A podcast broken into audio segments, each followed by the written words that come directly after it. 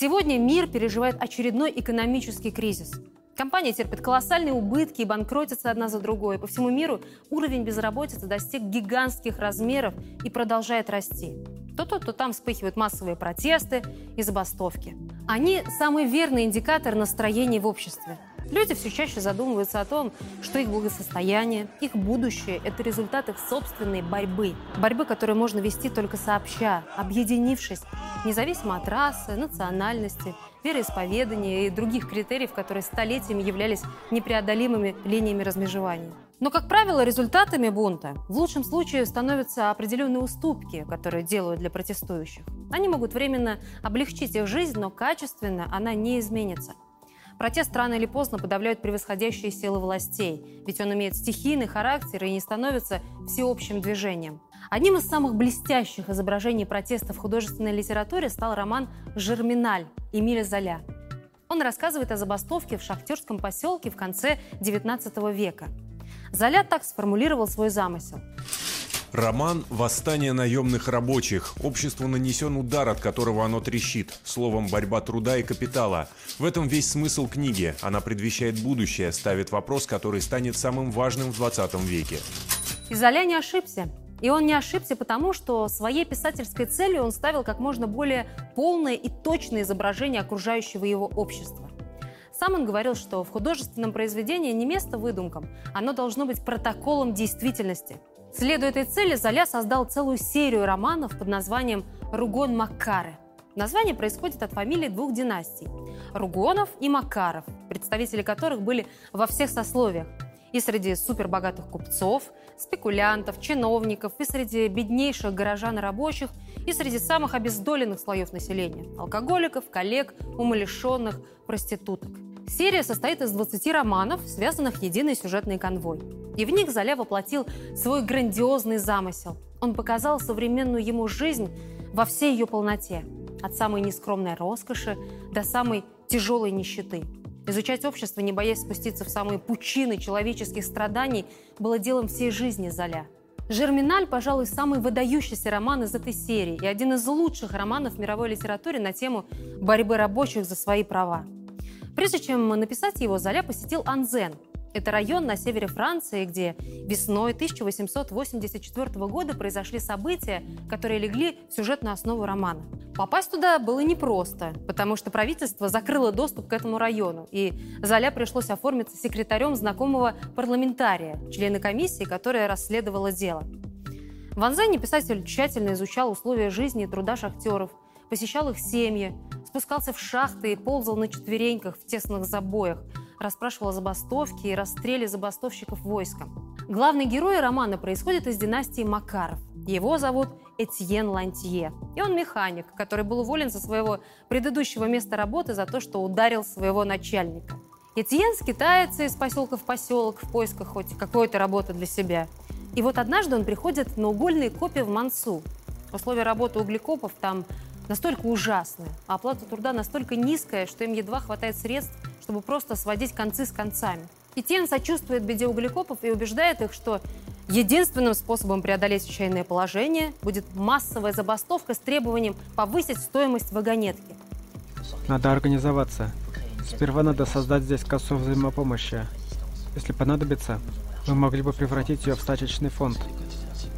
Во всяком случае, пришло время подумать об этом. Самое досадное – это взносы.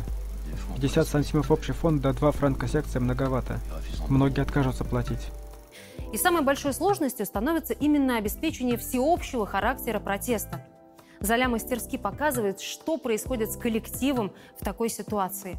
Почему одни люди горячо поддерживают протест, а другие в ужасе от него отказываются?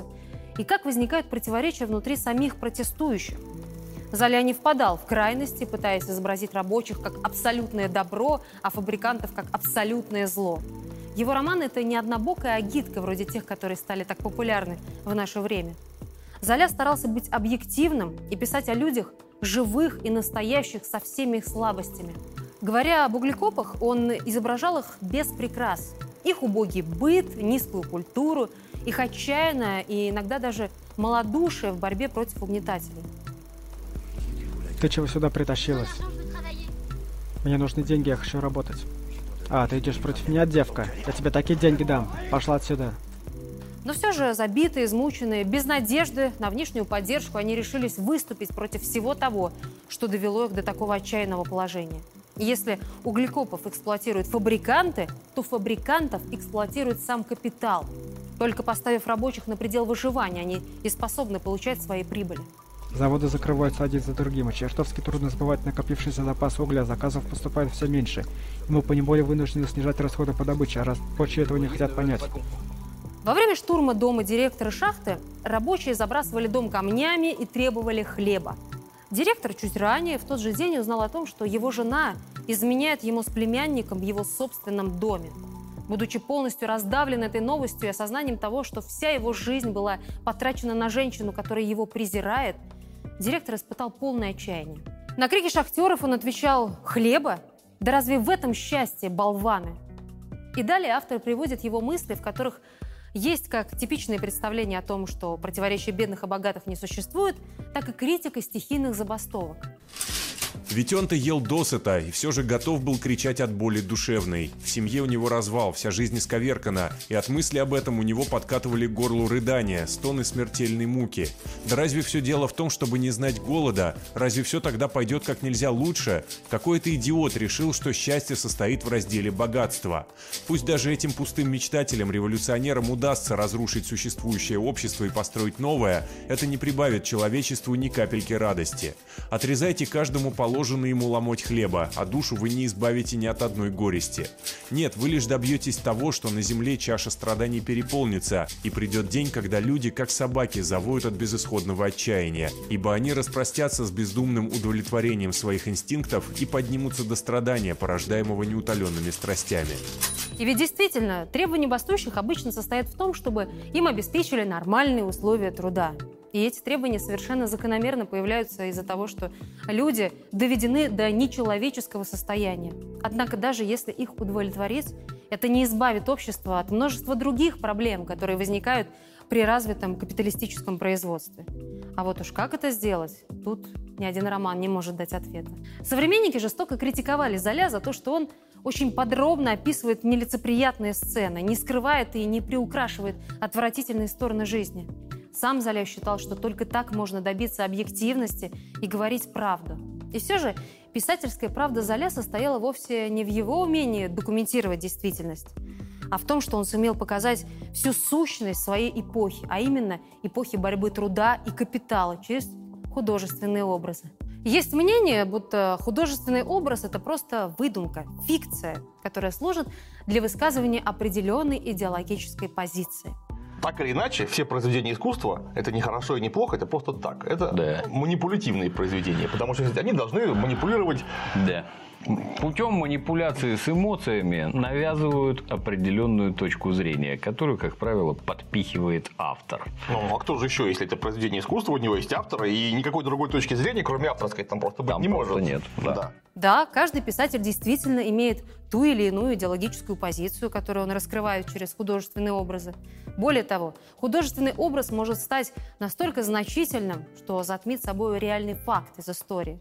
Но вовсе не потому, что художественный образ – это якобы все равно, что обман, иллюзия, которая опьяняет разум через воздействие на чувства. Сила художественного образа кроется в том, что он преодолевает единичный опыт и в индивидуальных чертах выражает всеобщее. История души человеческой, хотя бы самой мелкой души, едва ли не любопытнее и не полезнее истории целого народа, особенно когда она следствие наблюдений ума зрелого над самим собою и когда написана без тщеславного желания возбудить участие или удивление. Существовал ли реальный исторический факт забастовки углекопов, который лег э, в основу романа «Жерминаль»? Безусловно, существовал. А был ли среди этих углекопов Этьен Лантье, пусть даже по другим именем? А вот это уже вопрос с подвохом. Потому как Этьен Лантье – это портрет, но не одного человека. Это портрет, составленный из всех портретов лидеров забастовок. Поэтому он присутствовал на реальной забастовке ровно в той мере, в которой он присутствовал на любой другой забастовке. Точно так же, как в ней присутствовал свой Роснер, главный соперник Лантье, и свой анархист Суварин, и свой теоретик Плюшар, и свой сомневающийся Шеваль, и свой фабрикант Энбо. Ну и если убрать имена персонажей, получится типичная картина внутренних и внешних движений, которая возникает в ходе любой забастовки. Возможность изобразить через единичные события всеобщую закономерность и состоит художественная правда. Поэтому роман «Золя Жерминаль» актуален вне времени. Он актуален сегодня и будет актуален до тех пор, пока длится эпоха борьбы труда и капитала. Ведь он точно и емко раскрывает все ее неприглядное нутро. Да и после ее окончания роман будет актуален как память об этом этапе истории человечества. В республиканском календаре, введенном после французской революции, Жерминаль – это весенний месяц, месяц пробуждения природы. В финале раскрывается символизм этого названия. После окончания забастовки Этьен покинул Копи-Мансу. Оставляя шахту, он шел по расцветающим весенним полям, и ему слышались удары шахтерской кирки из-под земли. Этьену казалось, что это его товарищи поднимаются вверх. Растут из-под земли люди, черные ряды мстителей прорастают медленно, зреют в бороздах для жатвы грядущего века.